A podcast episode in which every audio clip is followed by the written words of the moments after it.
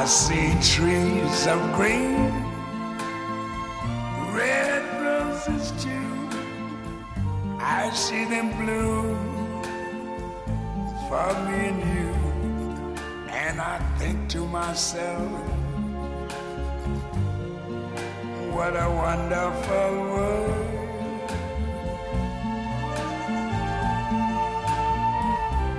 I see skies of blue 大家好，嗯、欢迎收听一期特别不一样的加丢 Pro 节目，我是西蒙。我是四十二，对，今天我们请来一位嘉宾啊、他的名字叫小胡，哎，嗯、请自我介绍一下。大家那个各位集合的听众，大家好，我是胡鑫。嗯，小胡今天给我们带来一个很危险啊，然后又很微妙的选题，很微妙的一个选题，嗯就是 ASMR。哎，对我觉得这个词好像在可能我们的一些用户已经不是很陌生了，没错，对，然后它，我们今天就会讲这个东西到底是什么，哎啊包括它在发生历史，然后包括在中国的一些现状，嗯。对这个事儿还挺有意思的，对，对。属于一种亚文化的一个圈子，发展还挺快，发展还挺快的，所以今天小胡呢就是来聊聊一聊这个，因为他哎。前前一段日子做了一篇专题，专题报道，对，啊然后所以说他也了解了很多这里面的故事。是的今天咱们就可以从头至尾由浅入深的，然后来聊一聊这个到底怎么回事虽然。这节目中大家充满了暧昧微笑，但是我们这期保证是一期非常正经的节目。是的，嗯，对，嗯，从何说起呢？嗯，我觉得 ASMR 吧，这个还是现在有必要给各位听众。呃，说一下它的全称，嗯它以前这个英文的全称叫做这个 Autonomous Sensory Meridian Response，对吧？这个东西在英文里面听起来啊，就是特别会讲英文的人一听啊，就觉得它是一个特别科学的名词儿，它不太像是那种就是跟咱们这个二次文化呀？对，它跟这个还没有什么太大关系。但是呢，实际上哈，很多人可能不知道，这个英文名称呢，它并不是任何的医学专家嗯，给你定义的，说咱们那个医学上有这么一个专业的名称叫做这个 ASMR，对吧？嗯人它并不是一个被科学所证明的人体的生理反应嗯嗯啊，它是。待会儿咱们可能会讲到它的历史啊，它是一帮这个嗯，呃这这四个词翻译过来是什么？分别是什么？中文啊翻译是颅内颅内高潮啊哎，但是现在百度上面有一个新的翻译，叫做什么那个顶点知觉反应，嗯但是实际上这个翻译也不准确啊。嗯那我前段时间在做这个选题、做这个专题报道的时候，我自己给他定了一个翻译啊，嗯就说我们这个 autonomous sensory 实际上讲的是这种自发性的知觉啊，就是它不是那种。人为的，它是自发性的啊，嗯是不受控制的。自发性知觉 meridian 呢，这个英文单词它本来的意思是说那个经纬度啊，地球的经纬度，嗯但是实际上呢，它在那个 它还有个非常生僻的释义，叫做顶点的极端的哦，所以它实际上是一种自发性的极端反应或者顶点反应啊，这是我给它的一个翻译。后来我看那个。呃，其他的媒体有的小编辑又开始写这个稿子，开始用我的翻译了啊！我这边必须要那个 说一下，我对我没有注册那个商标，那个 大家是可以随便用啊，但是这没问题。但是这是我给他的一个那个呃一个比较算是一个比较正式的翻译吧，我觉得是比较准确的。嗯嗯嗯。那它实际上并不是一个医学名词啊，但是它听起来非常有科学的味道啊，因为这个创造这个词的人呢叫做这个 Jennifer Allen 啊，他是一个他不是一个什么医学专家啊，就是他是一个老百姓，就是一个啊普通的一个美国人。嗯他当时怎么想到说我要叫他 ASMR 呢？是因为刚开始的时候有一个国外有一个医学网站叫做这个 Study Health。在这个网站上，有一个人发了一个帖子，嗯这个是很久，这是零九年的时候，应该是八年前了啊、嗯，对，对，那个时候有一个人在这上面就发了一篇帖子，然后他就说，嗯，我现在有一种很奇怪的感觉，因为那个帖子叫做那个名称叫做 Weird Sensation that feels、哦，makes me feel comfortable。他说有一种很奇怪的反应，让我觉得很舒服。啊，很爽，但是那个时候没人知道那个反应叫什么。他说，呃，什么感觉呢？就是说，嗯，有人在摸我头皮的时候，哦，或者说有人在那个我手心挠我痒痒的时候嗯啊，或者舒适，对，或者说我喜欢的一个人对我特别专注的时候啊，可能都没有肢体上的这种接触啊，他就是说对我的精神注意力都在我的身上啊。好，就觉得很愉悦。他，我觉得我特别的舒服。他怎么形容这种感觉呢？就是我头皮发麻啊、有一种电流的感觉啊，哦直接从我的头皮到我的脊椎，然后再到我的腰部。这个中中中这中国就是打通任督二脉了，感觉呃，有点那个意思嗯啊。美国人没有那么那个文绉绉嘛，他就直接说就是一股电流的感觉啊由上而下对，很爽。他又说我不知道这是什么感觉。他刚发了这帖子之后呢，就是没想到有这么多人会回应他。啊，我也有这样感觉什么的。呃，对，啊那个 Study Health 那个网站上面其实帖子不多，因为是医学网站，大家也不常去。但是这个是他们最火爆的，当年最火爆的一个帖子，哦。就是很多人在底下留言，然后说什么情况会让你哎，对，然后而且这些人是来自世界各地，不同的年龄啊，嗯不同种族、哦。不同性别，他们都说，哎，我是哪儿哪儿来的，然后我有什么什么感觉，我怎么怎么样，就是大家都在是是不同的情境之下，这些人有这些反应啊，但是他们并不是同一件，并不是同一件事情触发他们嗯。啊，有的人可能是在理发的时候，有的人可能是在泡热水澡的时候啊，嗯所以他们在不同的时候有这种反应，他们就不知道这是什么东西，就觉得很奇怪。那很奇怪呢，他们就找了这个网站上的医学专家，他们就说你们来给我们解释一下，因为这个网站本来就是一个答疑的嘛。哦，他说：“你来给我们解释一下什么叫做 ASMR 啊？呃，不，什么叫做这个这个这个反应叫什么嗯啊？”然后那个上面这些医学专家就很懵逼嘛，因为大家就说你们在你们在说啥？对就是我们完全不懂，就是不不知道你们你们这个就觉得很奇怪啊。然后这个 Jennifer Allen 是当年在这个帖子底下回复的一个留言者，嗯哦，他是这么一个人。然后当时他是在一个 cyber security，就是这种网络信息安全公司工作的一个小职员。哦，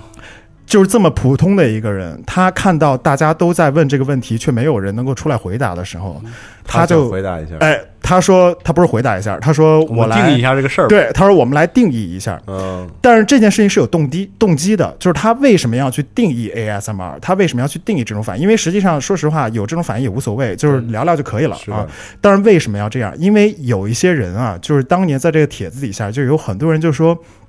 什么 AS 呃什么那个呃电流啊？他说其实就是那种高潮嘛，就跟性高潮似的。因为有的人就说我好像什么我那个什么做爱的时候我也会有这种反应啊，或者说什么什么样的，哦就有人开这个玩笑。嗯，他就觉得这个人就觉得很不爽，他就说那个不这个能说这么低俗啊。哎不是不能说这么低俗，他说不是。哦。他就说这个就不是性高潮的反应，嗯。他说这个就是另他说这完全不一样，他说你不能这么去定义它，他就是出于一种愤怒啊，他就说我要来给他定定义一下。哦哦，结果他定义一下呢，他就在这个帖子底下就征集大家的意见嘛，就说你们来跟我说说怎么去叫它合适。然后这些人就跟他说啊，你就叫它什么那个 internal orgasm 啊，或者什么什么什么那个 head orgasm，对吧？就是说颅就是颅内高潮嘛，这个词儿怎么来的？就是这么来的啊。他说就是头脑内的一种高潮高反应。然后这个 Jerry Allen 就说滚哈，他就说你们我不想这种这种，他就很不喜欢，他很不爽这些人老是用这种特别低俗的、那个、典型的色情色情玩笑啊。哎，对，嗯，然后他就心想说，我需要给他一个正式的名称。嗯，他就自己在自己家的这个办公室里面，然后在一个周二的下午，哈、他说的特别浪漫。后来有人去采访他，他讲了这件事儿。在周二的下午，他在那个自己的办公桌上摆满了很多便签，嗯啊、有很多小黄色的小便签，他写了很多上百个名字。他就一直在想怎么样定义好，怎么样定义好。后来他选了这些，就是所谓的这个 autonomous sensory meridian response 这些词汇都是蛮生僻的。实际上，在英文当中，除了这个 sensory 和 response 之外，特别是 meridian 这个单词是不常用的。嗯他翻了牛牛津字典啊，他是在他是在牛津字典里面找到这个词。他在这个词之在 meridian 这个词出来之前，他以为它只是表示那个经纬度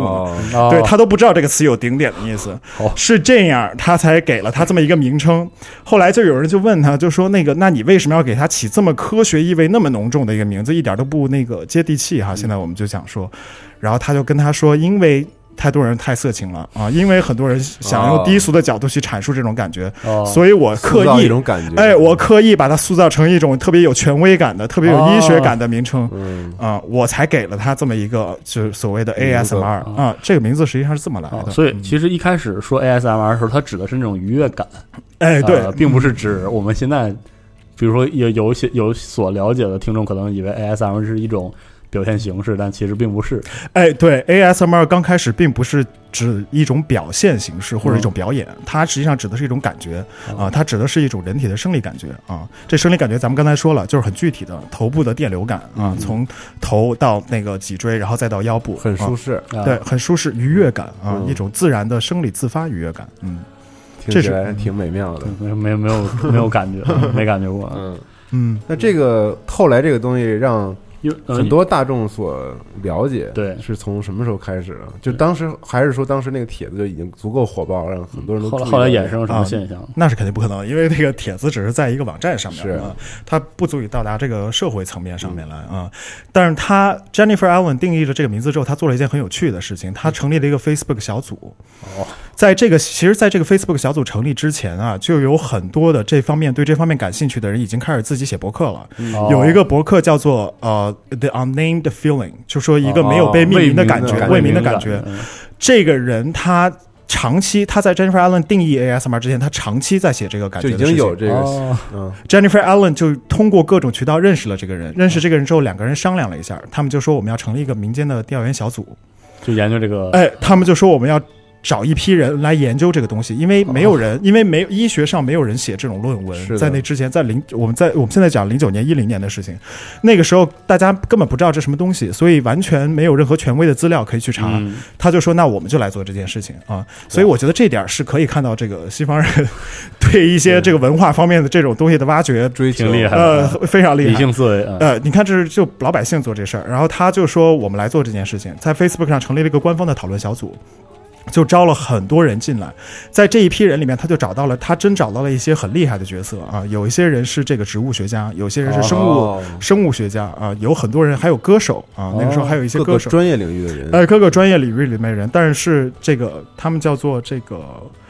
all walks of life，就是说来自不同的生活里面，来自不同专业、不同行业、嗯。不同呃这个阶级的人，他们都聚在一起，只是为了来探讨这件事情。嗯。那么他在这个小，他早期的这个调研小组可能也就十十个人不到吧，嗯。嗯、很小的一个小组，里面什么职业的人都有，然后大家就一起去搜集关于 ASMR 资料，然后去写说什么样的情境之下会触发大家有这样的感觉。哦嗯嗯，他们就开始在这个呃这个 Reddit 那个时候也是啊。刚刚才起来啊、r e d d i t 那个时候嗯出来之后，大家他们也在上面建了讨论小组啊，然后 Wikipedia 的这个嗯呃百科页面也就建立起来了啊，哦也就全都收录这些词条。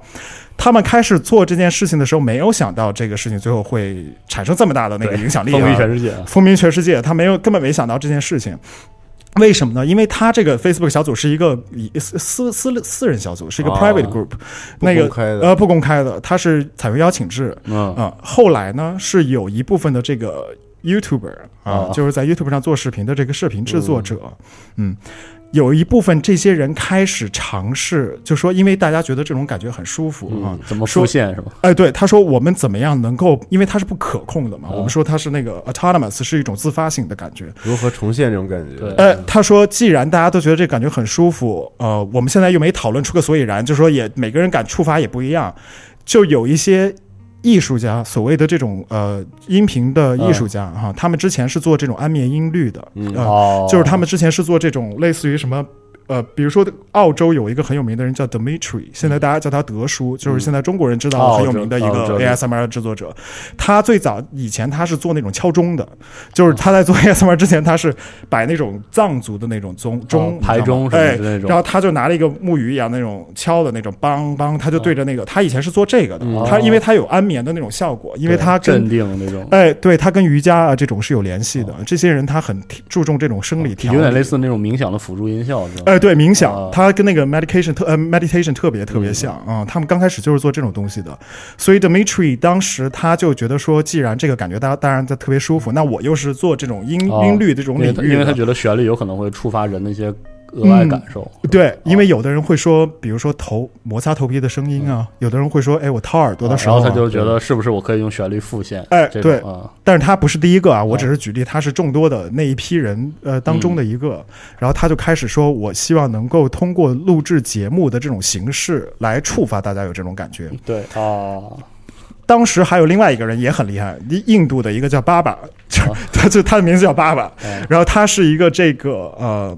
头部的那个理疗师，哦他是一个印度人，一个小镇出来的一个理疗师。然后他的那个视频在 YouTube 上特别火，但是他刚开始做的时候跟 ASMR 没有半点关系。嗯他的那个视频是什么呢？就是我觉得大家可以去搜一下这个人啊，他是用印度教的一种呃叫做查克拉修复的疗法。哦，明白。查克拉修复，哎，查克拉修复我觉得人挺呃，不是火影忍者的那个查克拉，查克拉不指人体有一种能量场嘛？对对，它是印度火影里借用的是这个概念，哎对，借用了这个词，嗯，可能吧，因为它是印度教的一种概念，它是讲人体能量的啊。然后他就说那个他的那个按摩是怎么着呢？就是。他那个按摩视频特别的爽，就是一个光头的一个男的坐在他面前，然后他的手就不停的摸那个人的头，不停的摸，然后就是他跟做法一样哈，就是在自然界，因为他经常在查克拉来扰动。哎，对他那个视频经常在那个深山老林里面，就是在一个山顶里面，上面他一个人坐在那儿，然后他就哇在那儿，哎，对，他就在那儿摸那个人头啊，然后各种手势汲取自然能量啊那种。哦就这个视频在西方当时在 YouTube 上是引起了极大轰动的啊，当时很多人就说哇这什么东西，就是这个太爽了。结果不是后来还有很多人去拍纪录片嘛，专门给啊对爸爸拍纪录片，就是因为他做这件事情。然后后来很多人对这个事情就很感兴趣，很感兴趣之后，大家问这是什么东西，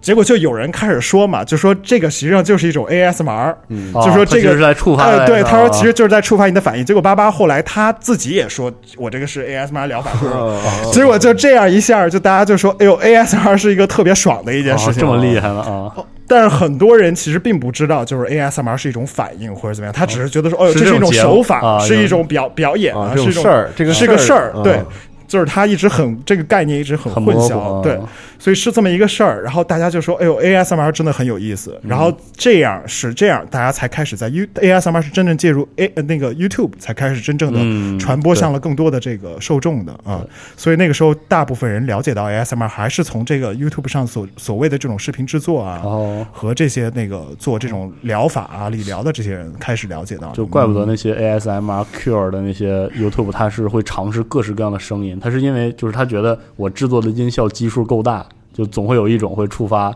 一类人的嗯 ASMR 反应。其实你你这样想的话，其实对于他们来讲，对于这些做视频节目的人来讲，哈，你说他是否能够真正触发人？当然，我相信他们最开始也是希望能够把这种感觉触发出来。但是现在对于更多的人来讲，可能是否能够真正触发，倒还是其次。对于他们来讲，可能更多的是一种生产的实验啊、因为有的更多的这些，特别是像 Dimitri 这种啊，或者像 Maria，现在 Maria 是在 YouTube 上做最大的 Gentle Whispering，她是做这个 ASMR 节目，一个红唇的俄国女孩啊，哦也非常漂亮，但是人家不穿低胸装嘛，就是它比较保守啊。但是人家的这个 ASMR 更多的呢是一种实验性质的啊，它可能通过叙述啊，通过轻语啊，这种 whisper 啊，或者说通过制造各种音律的方式啊，它其实是想探求艺术上的一些东西啊，就是我通过什么样的能够达到安眠的效果啊，能够引发别人的这种感觉。实际上，我觉得这跟艺术是有很大的相关性的。嗯啊，确实是有。对，嗯，其实艺术就是在引发人的人的感觉嘛。是 ASMR 只是声音艺术的一种而已。嗯哦所以这样理解它是，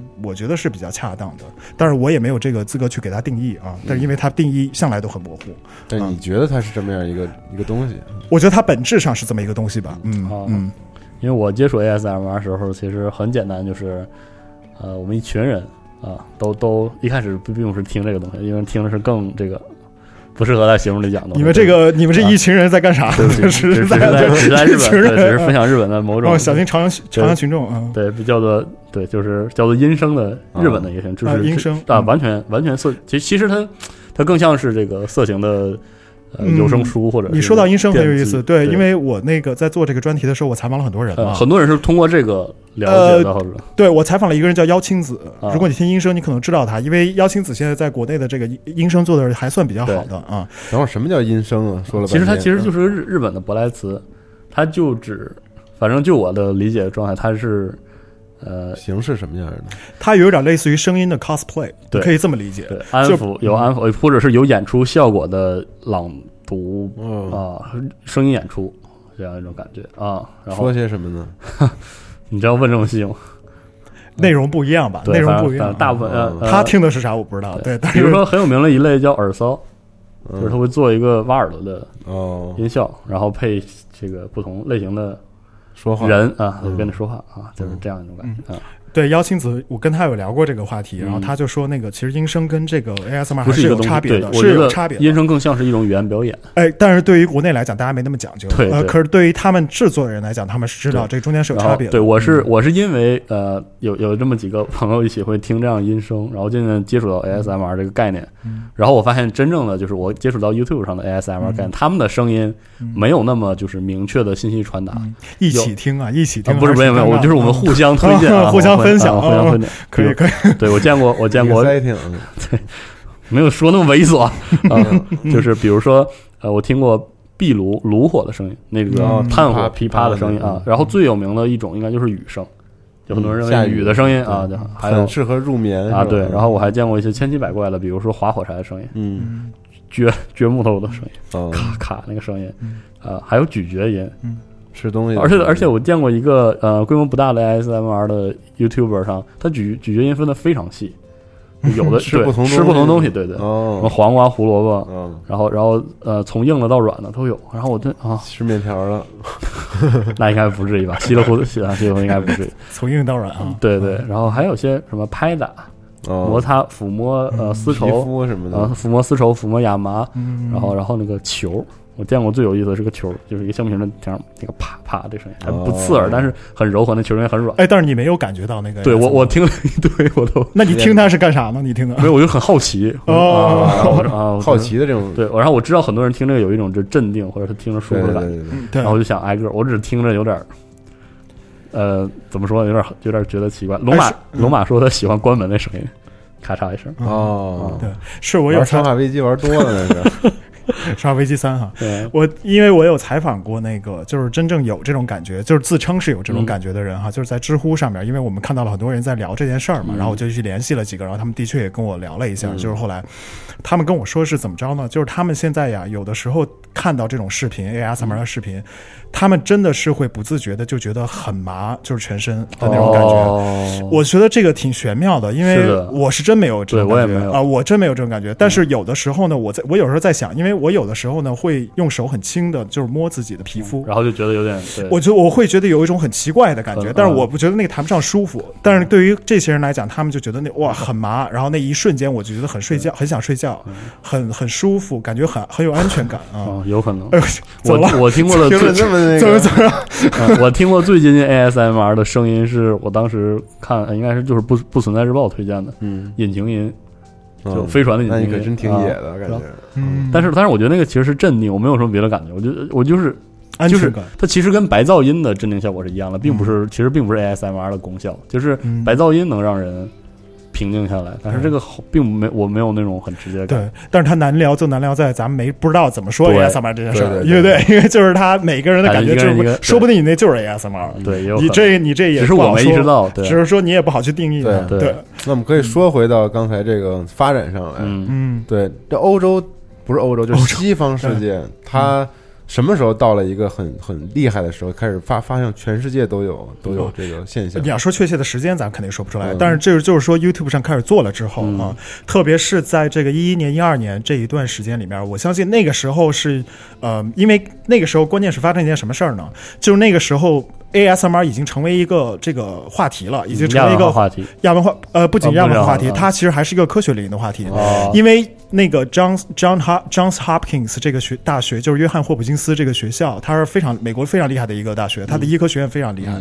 当时就有两个人吧，有两个 researcher 在那边，就是做专门做这种医学调研的两个学生，嗯。其实他们是这个研究学院的学生，他们两个就开始写了一个论文，嗯。就是专门写这个 ASMR 这个东西的。这是第一次他们真正开始把 ASMR 划分到这个专业领域、医学专业领域，就是说这个是一个很值得探讨的话题嗯啊。当然，这个到现在也没有一个确切的，没有获得什么权威的认证。嗯但是起码开始有专业的人士开始去讨论这些话题，开始讨论这个问题了。所以这个时候慢慢慢慢，特别是 You 借助 YouTube 啊，大家看这些人的人呃看 ASMR 视频的人越来越多了。嗯所以实际上它就变成一个事儿了，你知道吗？所以它就不再是一个那个大家都不知道这个是干嘛的。嗯啊、它就变成一个事儿了。所以那个时候，就是在一一年、一二二年左右吧，就是在那个时候，它正式的变成了一个嗯可以被讨论的、可以被探讨的一个东西。嗯嗯，对。但是那个时候它还没有到中国来啊，到中国那都是在几年之后了。嗯但我其实那个时候知道的，嗯，你走在时代前沿，一一年、一二年，对，对，走在时代前沿，就在 YouTube 上看到的，啊对，嗯在 YouTube 肯定都是那个时候 B 站只有零零星星的搬运，嗯啊，也是一个很小众，就没有什么弹幕啊什么这些，感觉就讨论的还比较少。哎，对中国刚开始那都是后面了。对，对后面有一个人，待会儿会聊到，就是嗯我也去专门采访了一下他。对，他是中国第一中中中国第一个做这个 ASMR 的一个人。嗯，对。但是那个时候都是在国外，然后当时，呃。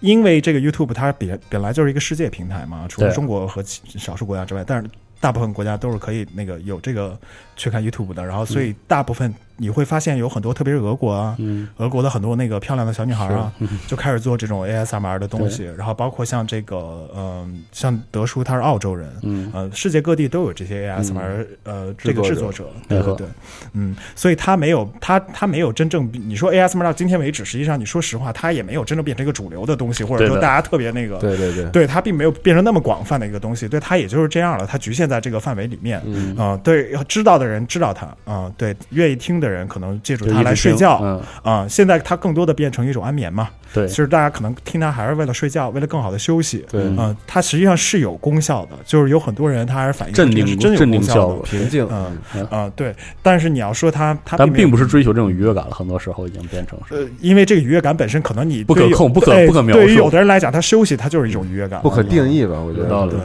嗯，嗯，你要非说愉悦感是那种哦，就是高潮性的那种愉悦感，还那可能行，对那个嗯，那个还太玄学了，是嗯，那个还是比较那个呃狭隘的一个定义啊、嗯它其实这种愉悦感还是包括很多的不同的类型方式。确实是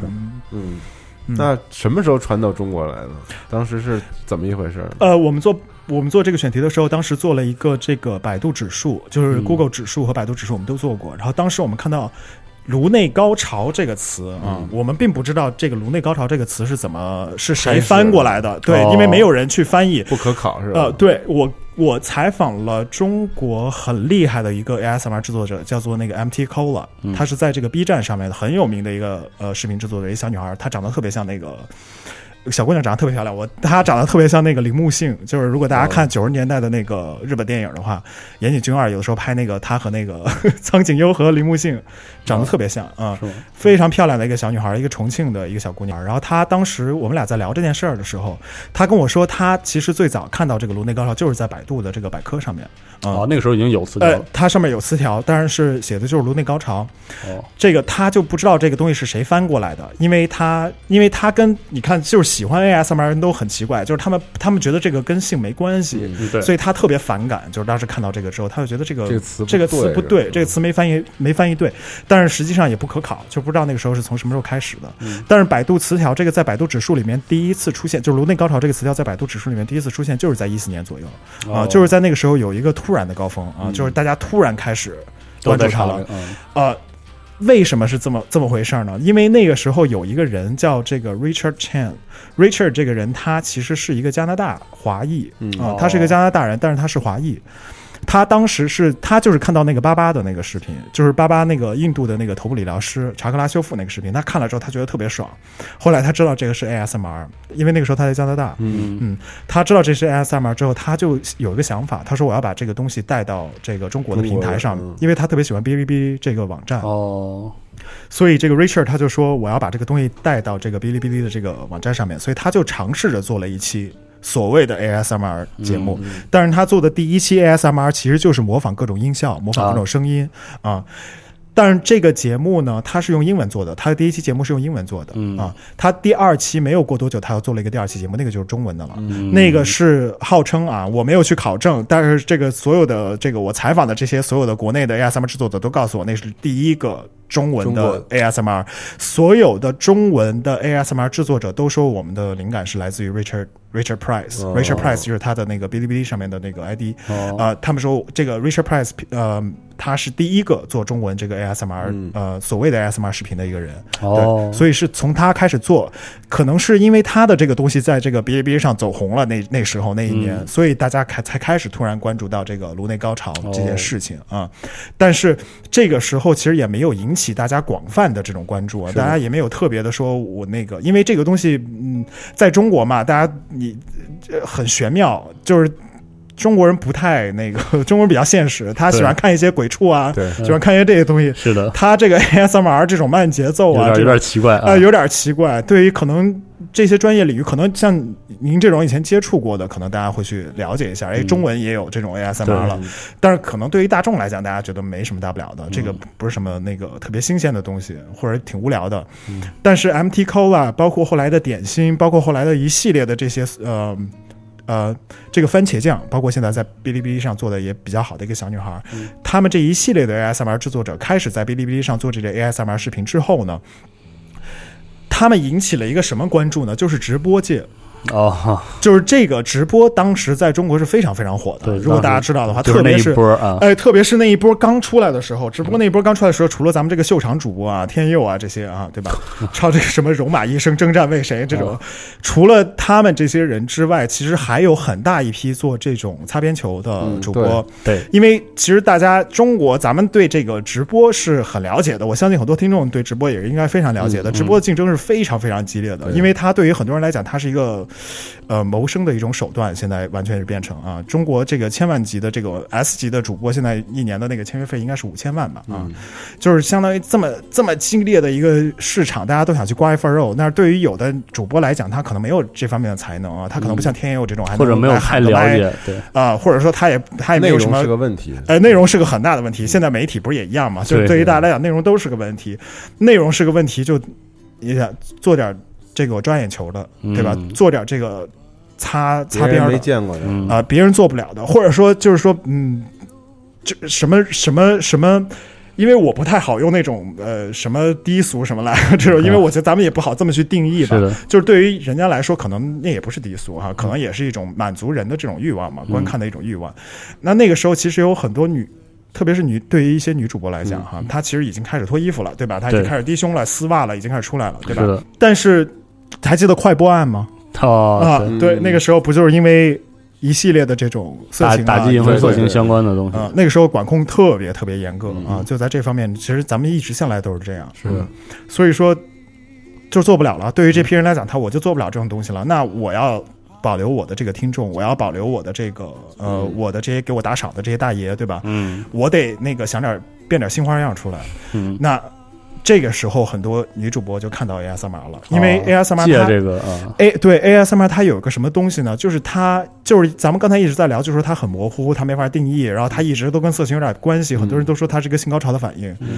呃，所以这些女主播就想，哎，那你不是喜欢舔耳吗？对吧？你不是喜欢这个？他们其实并不懂，他们只是觉得这东西跟这个靠边儿，靠了一点边或者他也许他也懂吧，可能他也看了很多，嗯对，但是他人家不想，人家心不在那上面，他也不是说我必须要做一个而而且传统的对 ASMR，而且对 ASMR，你想这个定义头先天留下这个隐患，就是，哎对，而且对于他们来讲，这是一种很便利的形式啊、嗯就是打擦边球很便利的这种就比较形式灰色，啊、对于他们来讲，他们这个我咱们来个甜耳，咱们来个深夜的这种安眠，所谓的安眠节目，咱们打的标签就是 ASMR 安眠，对吧？但实际上你点进去一看，对吧？实际上根本不安眠，对吧？嗯你看了之后特别兴奋，就是有这种东西慢慢就开始出来了，是从那个时候真正让。直播，所以 ASMR 在中国是真正从直播开始出来的嗯啊、因为直播的受众是非常非常广的，在中国没，错。那可比你在哔哩哔哩上看个视频的人要多多了。对对，所以那但是你要你又想了，看这种类型的直播的这个观众啊，他的受众的这个所谓的他的取向和他的诉求，他的诉求那是不一样的，嗯对对吧？所以呃，我咱们不做价值评判，对吧？嗯。我觉得这都是正常的，但是。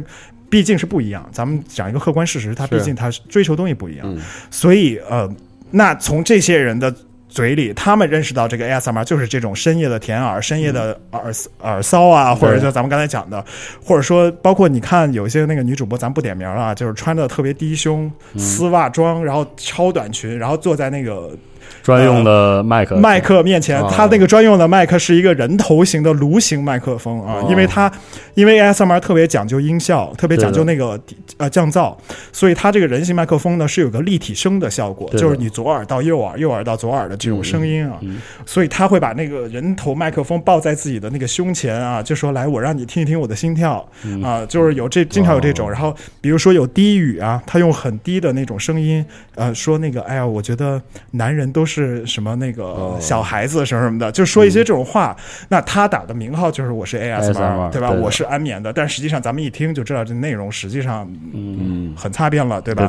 他就很挑很挑逗了啊、那对于这些主播来讲，实际上这就是很好的，对于他们来说是一种很好的这种呃粘突破口粘合，嗯对，就是粘合我的受众，粘合我的听众。没错那，至于那从这些人嘴里。哎，说我听了一个 ASMR，然后大家就说，哎，ASMR 什么东西？他就说是颅内高潮这么样一个，对，是一个颅内高潮，这样是哎，正好美女合上了颅内高潮本身的性对暗示，对，是是咱们的美女呃主播坐在这面前，就是讲一些这种说这些东西。挑逗的话啊。你，想想看，这样一来的话，自然中国的观众对这个 ASMR 理解就是挺就是这样的啊、嗯就是一开始他就是错的，一开始他就是就是这样一个错误的原点传播出去，哎，对，那反而这造成了一个很那个很不好的现象呢，就是说 Richard Price，包括像 MT Cola 这一批制作所谓的正统的 ASMR，、因为如果你我现在叫他们正统啊，当然咱们也这个有点其实是有点这个。判断不太好，对，是实际上有点不太好。但是就是说，对于他们这些制作这种呃所谓的他们所喜欢的 ASMR 形式可以说是很原初的，或者是理念不同的，呃，对不同类型的 ASMR 人来讲，对于他们来讲呢是特别特别不好的因为有一个什么。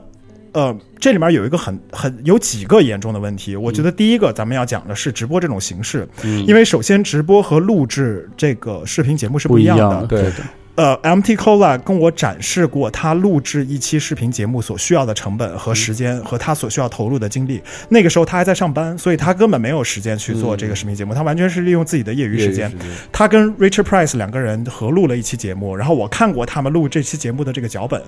写的非常详细。就是我在每每某一分钟的某一秒，我要讲什么话啊、我要用什么道具了，要制作什么声音了。哦，他们是有非常详细的脚本的，这个是要长时间的去准备的。对的，MT Cola 呢，他用自己的工资哈，平时赚的那点工资，然后拿去投入，因为 AMSR 录音设备是非常昂贵的。没错，他把这些钱全部都投入到道具的购买啊，因为他你如果大家去看这个 MT Cola 的节目的话，你们就知道那跟直播完全是两回事儿。是的，它是整个场景的搭建和它整个场景的这里面的所有的道具、所有的剧情的设计是非常完整的。嗯，他可能比如说他他我问过他，他自他自己最满意的一个视频就是那个来自于来自沙丘的旅行吧，嗯就是那一个节目，我忘了那个具体的名称叫什么了，但是就是沙丘，大家去看一下。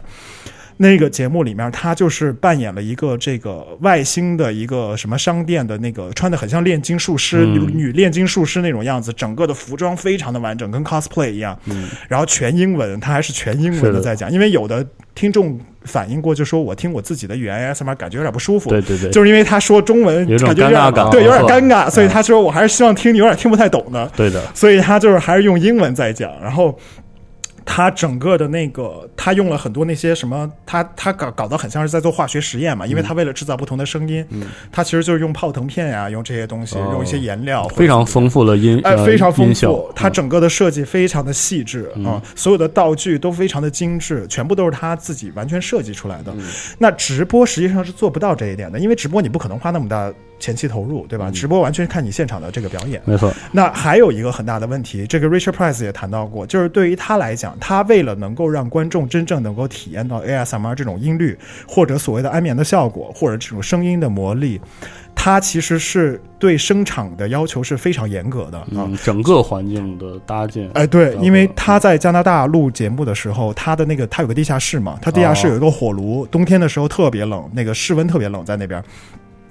地下有个火炉在烧，他就觉得我在二楼录节目，我都能听见那个火炉的声音，哦因为他那个麦克风特别敏感。是。他就大冬天他跑下去要把那个火炉给熄掉，然后他再上来动着，他都要把这个节目就是保证那个没有杂音。哦是的，就是他追求效果，要追求到这么极致的一种效果。嗯那在直播里面，很多东西是不可控的，你不可能对声场控制的那么严格。所以大家实际上现在，大家其实是可以去看的。你们去看一些直播，所谓的主播在做这个 ASMR 的时候，他的那个噪音是非常大的，特别是他换道具啊，或者说他做任何啊东西，叮叮当当的，会打破这个，呃，完全是破坏情绪的啊。那还有一个很重要的原因呢，Richard Price 有讲过，就是说对于 ASR 制作者，实际上首先你自己的这个心态，就是你表演者自己的呃情绪要到位。它本质上是一种表演，是一种艺术表达。对，他说我咱们自己的情绪要到位，你的听众才能够跟着你进入这个情境，对吧？嗯他说我在录制节目的时候，如果我觉得不对了，我觉得节奏不对了，我会立刻停下来，嗯我停几秒钟先调整一下，然后我再继续录、啊。直播不允许你这样，对吧？你不可能说咱们那个播到一半，哎，我去那个休息一下，然后再怎么怎么着，这个肯定直播那个时间很宝贵所以说，对于他们来讲，这个直播主他的那个心态是怎么样的，咱们其实不是很清楚。是的，那大家看到这些节目，实际上对听众来讲，它的效果肯定达不到这个录录播节目这么的那个极致啊。但是有一个很大的问题就在于呢，视频节目这些录制的这些人呢，他们。不来钱呀、对吧？你说做一个直播节目，咱咱们打个赏或者怎么怎么样，是的，咱们现在在这儿发辛辛苦苦投入这么大成本和时间去做一个视频发出来，没有任何回报，没回报，没有任何回报很大众的人觉得这个东西就是，而且还被贴了很奇怪的标签儿。哎，还被贴了很奇怪标签，这就是咱们要讲的，因为大家对这个 ASMR 认识就已经不对了。嗯，他们就没办法，他们叫自己 ASMR，大家就说：“哎呦，你就是个色情。”因为人家就长得挺漂亮，人家主播确实也长得挺漂亮的，但是人家就说：“哎，你就是个做色情的。那人家就不是，对吧？人家投入了这么多东西，没没有回报，结果最后还得这么讲。所以那个时候，MT c o l a 他就很不爽这件事情，然后他就说：“我要发明一个新的词汇嘛。”所以他们那时候就组建了一个 QQ 群，组建了一个 QQ 小组，里面有很多这个做 ASMR 这些主播啊，做视频制作者，然后他们就说：“咱们一起商量，看怎么能够出来一个新的名词，就跟咱们既然 ASMR 在中国已经就变成了那个颅内高潮或者软色情的这个等、等呃等号名词了嘛，那咱们就想一个新的名词出来，咱们就彻底跟 ASMR 断。”就是切切断这个联系，就不要让大家觉得咱们是这个呃软色情，所以就到已经到这种地步了。当时啊、这是一五年差不多那个时候，就是对于这些中文的这些视频制作者来讲，实际上是很不公平的。如果你这样想的话啊，嗯因为很多人。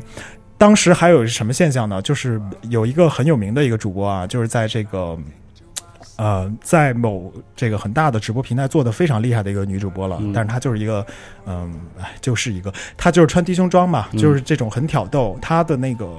上十好几十万的这种粉丝了，嗯同时观看她的这个主播的呃 ASMR 这么一个女主播，然后当时还发生一件什么事情呢？就是罗罗振宇嗯啊、罗振宇在这个跨年演讲的时候。他就在讲这个 ASMR 这个词嘛，他当时是在讲那个知识迭代，他其实是为了讲知识迭代。他说现在年轻人接触的东西可能我们都不知道什么什么的，他就讲其中就提到了哦 ASMR 这个词汇啊。他又说你们知道 ASMR 是什么吗？啊、就是说嗯某女主播，就是说这个女主播的名字，就是说某女主播就是这个 ASMR 的巨星什么什么的，但实际上她是一个做那个我懂软色情的，嗯但实际上她是一个，但是。你想罗振宇这么有那个公知权和话语话语权的这么一个人，这么一说，整个这个 ASMR 这视频制作者就很气，就是对于他们来讲，就是你怎么可能对对这个亚文化圈伤害非常大的？呃，对，你怎么可能突然把这个做一个做软色情的这么一个女的说成是我们的巨星什么什么什么的？把她变成代表，，哎，但是所以你就可见这些人的影响力有多大。哎，除了这个粉丝和这个视视频制作者之间的这个概念上的矛盾，咱们不说就算了，还有一些实际上的利益上的牵扯。呃，很多这个做直播的这些人，他们刚开始是买不起这个设备的，因为、啊呃，你说像这个女主播这么成功的这种哈，还能有些钱，还能愿意去投入去买好的设备来录这种节目的人，其实也不多。那个时候很多小主播他花不起这个钱，他也做呃买不起这么好的设备，那他们做一件什么事儿呢？他们。播不自己制作不了节目，就去盗播啊！他就在我的这个直播间里去播这个别人其他的节目嗯 MT Cola 的东西啊，去，因为他都知道这个东西的质量好，哦他就在自己的直播间里去轮播别人的这个节目、嗯啊，然后把人吸引过来。对，把自己把这些。呃，不知道这些东西的人或者一些新人吸引到自己这边来，然后就说：“哎呀，我是这个 ASMR 什么什么的。”但实际上这些节目全都是盗播的。嗯，那咱们中国的这个版权意识实际上是非常很难处理。这种事儿，真的非常难处理。各大平台实际上是非常这个纠纷是非常复杂，而且很多时候他们是不太处理这些事情，他们不太喜欢管这些事情。是当然，我们会讲到他们有一个非常艰难的一个维权过程，但是在刚开始刚出来的时候，大家不知道啊。还有更恶劣的一种形象，呃，更恶劣的一种情况呢，就是他们倒播了之后啊，他们并不是为了自己去赚钱，或者说那个呃自己去录 A ASMR 节目，他们是为什么呢？他们是在自己的这个平台播这些节目的同时，就把它打上这个软色情的标签儿，然后在底下的留言区里面呢，就说你加我 QQ 号，比如说你给我二十块钱，哦。你加我的 QQ，我让你进一个群，哦，然后我操，然后就进入到这进入到这个地下色情产业。你就进入到了真正的地下色情产业，哦就是你交了二十块钱进了这 QQ 群里面，全都是云盘连接。啊，是啥咱们就不说了，但是里面全都是云盘连接，很很厉害啊！但是他就是靠用这种盗播别人的这种 ASMR 视频来吸引这些顾客，所以你就知道这个跟。中国的这种，因为它的管理的这种不规范，使得很多这种见缝插针的人就进来了。嗯。这个实际上对这个视频制作者是非常非常大的一种伤害。这咱们就不说形象上的伤害了，因为人家本来不是做这个的，你的。你用别人视频来做这种宣传，那我觉得更换位思考一下，我觉得是的。真是 啊对，是。但是还有更不要脸的，更不要脸的呢，就是这些人去质问这个，因为我看过他们质问的那个呃聊天记录，啊他们私底下去找到这个 MT，特别是 MT Cola，他的那个视频盗播很严重，然后他就去找这些人，就说你们怎么去盗用我这个，然后去贩卖这种淫秽信息啊，或者怎么怎么样啊？然后那人家还说用你的怎么了？用你的还是帮你宣传是吧？啊哎，知道这个其实咱们做媒哎，咱们做咱们做媒体的，实际上经常会遇到这种人，对嗯吧？他盗用你的一篇文章，他说用你的，你还那个给你脸，你还不要脸，嗯什么什么的，就是经常这种逻辑很啊，哎，对对，这就是这种逻辑特别逗。但是那个大家不知道啊，看这些观众他不知道啊，而且对于这些想要去呃那个二十块花愿意花二十块钱进这种 QQ 群的人，他才不管你这个谁做是的。对吧？嗯对他们来说那也不重要，所以说这就是他在中国变质特别特别迅速啊，还真的是。特别迅速，嗯。哎，我们当时就是，我啊，对我我我承认，我们一开始听色情音声了啊，对，嗯，其实我们从色情音声领域就是接触到 ASMR 的时候，我们就是很快的意识到它跟纯粹的色情不是一个东西，跟纯粹的色情不是对，就完全我我们也非常清楚，包括我们看到，呃，虽然我不怎么看那种编排式，而我不喜欢有人声的 ASMR，、嗯。但哪怕就是人家嚼一个东西，嗯。人家其实是有设计的，你会感觉到，嗯。因为他不是拿拿拿一把胡萝卜，狼吞狼吞虎是了哧吃是吧？那他是编排了节奏，然后音效，嗯，还有位置，就是每一个我们都能看到，就是说很多 SM 制作者的那种态度嗯。和和他们所要的诉求，就是他们的诉求本身是，嗯，不是不是性意味上的刺激，嗯，肯定跟性没有关系，对，很明确的，所以说也很也很尴尬，也就就是说从嗯在中国变成这个样子，对，因为实际上咱们说色情，其实在哪儿都有，啊、对绝对不是中国，嗯、任何国家都有。嗯但是问题有一个什么呢？是在比如说咱们看美国好了，嗯因为呃做这个采访。也接触到了一些国外的一些 SM 爱好者啊，嗯包括我自己的很好的一个朋友，大学同学，啊，他有跟我讲什么呢？他嗯很坦诚，他说我也看这种色情的所谓的这种色 SM 情的对是他怎么看呢？他就是看这个国外的某呃色情网站啊，，可能是最大的啊，啊，可能是可能是最大的吧。那个时候他看的时候呢，人家开始做那种 所谓的这种 virtual reality porn 啊，就是这种所谓的这种、啊呃 VR 全境现实呃。色情片里面有一些女的呃，这个主播就会开始说会用这种 ASMR，哎，会用 ASMR，对。但是问题有一个什么呢？就是在国外呢，色情它毕竟是个产业啊对，它是一个被承认的产业，虽然它也是个灰色产业，你不能说它是登得了台面的，嗯它也是一个擦边色情产业嗯。但是因为它有专门的一个地方，有专门的一个网站，有所以说只要专门的色情就归到这里，哎，对，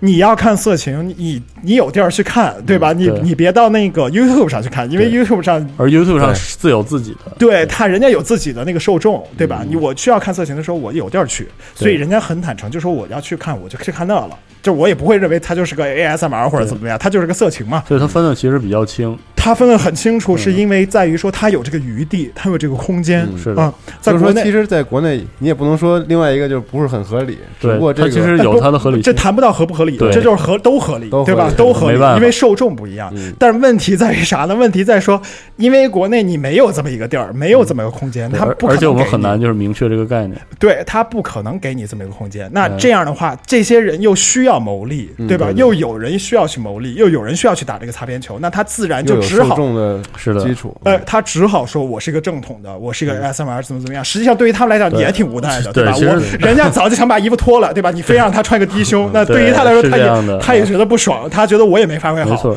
所以就搞得很尴尬，就搞得就是好的也不好，坏的也不坏，就大家都。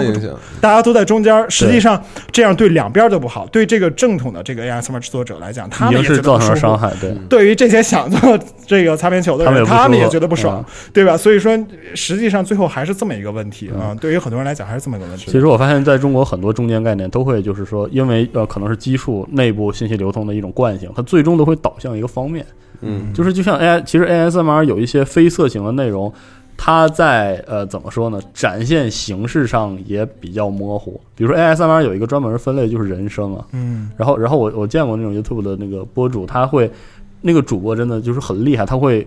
筛选声音，然后录嗯不同的声音，嗯比如女音从低音到高音，然后从音量大小他都会嗯详细的分析。呃，我觉得对某些人来说，他会认为女性的一种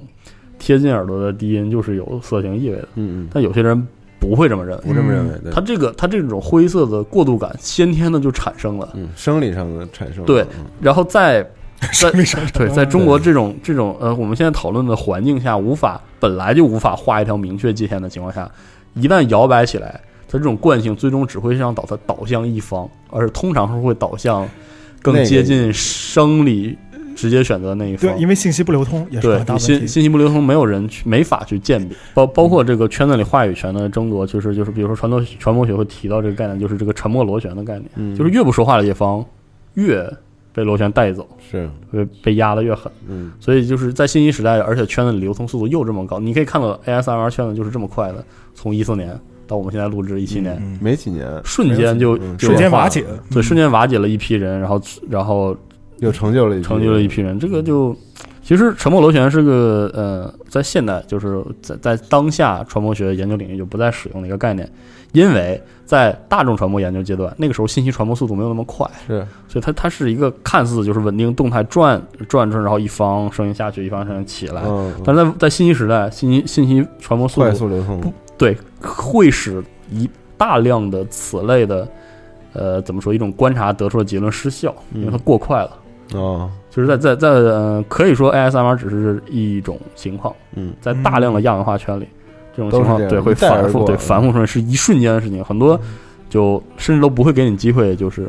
掰开了说，嗯掰让你掰开这个标签儿底下的一些差异，实际上这个标签儿瞬间就就形成了。嗯，我消我消化一下这个，说的挺那个什么的，实际上是个很尴尬的事情而且是可以说进入信息时代快二十年，嗯就是越来越明显。只要涉及到亚文化圈的时候，总会出现这样的事情，就是不仅仅是说沉默螺旋的状态，而是说因为信息流通速度过快，嗯导致了一些你说是畸形也好，还是说过于迅速的演变也好，呃。跟时代、跟它媒体发展到这个阶段有很大关系，因为你想，现在大家比如说，包括像这个做视频也好，YouTube 视频也好，为什么现在大家喜欢看短视频啊？对吧？啊，是的，就是它那个快，快大家希望哎，你你要讲一件事儿，你马上讲讲那点儿，嗯你不要那个铺垫那么多，他也没功夫。对，写稿一样的，咱们做这个报道，ASMR 这报道写了一万多字，呃，你你你想人对于人来讲，人宁愿看一个那个三百字、五百字的一个东西，一千字的东西，嗯。大家喜欢，特别微信端现在碎片化嘛，我们都是碎片化时间，大家喜欢看这些东西，对吧？他希容易就觉得这东西哦是这么回事，哎，他希望短时间内理解一个东西，但是短时他间不想去跟你聊，但短时间内了解就会出现一些偏差，比如说短时间内理解的 ASMR，可能你只会觉得它是好一点的，会觉得它是一类的音效视频啊、不好一点的会觉得它就是色情。对，所以今天咱们这节目挺好，我觉得。嗯。从开头就把这东西说明白，它没有那么简单。虽然现在产生了两种不同的，但是一开始的话，它并不是一个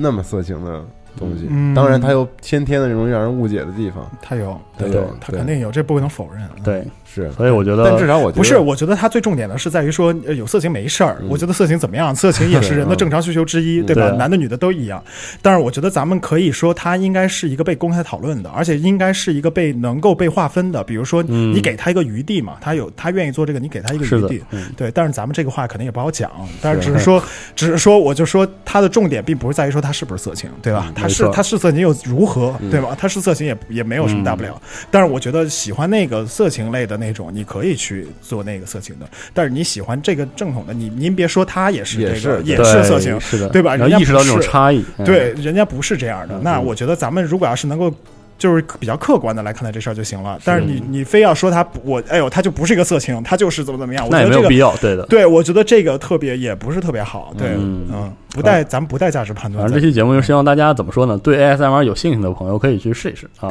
本身这种现象，呃，且不说你能不能达到这种 ASMR 状态，它本身有很多音效，如果你找对路子，是很容易让你放松的，是让放平静的。所以就是一方面是希望可能以后大家谈论这件事的时候，对这些先驱者和这些认真做的人嗯，表现出一些尊重，尊重和感谢。啊。另一方面，也希望呃，也也是为大家开一个新世界大门嘛啊，是对，我觉得就差不多了。差不多了，哎，对，嗯，感谢小胡今天的对，分享。学到了很多，学到很多。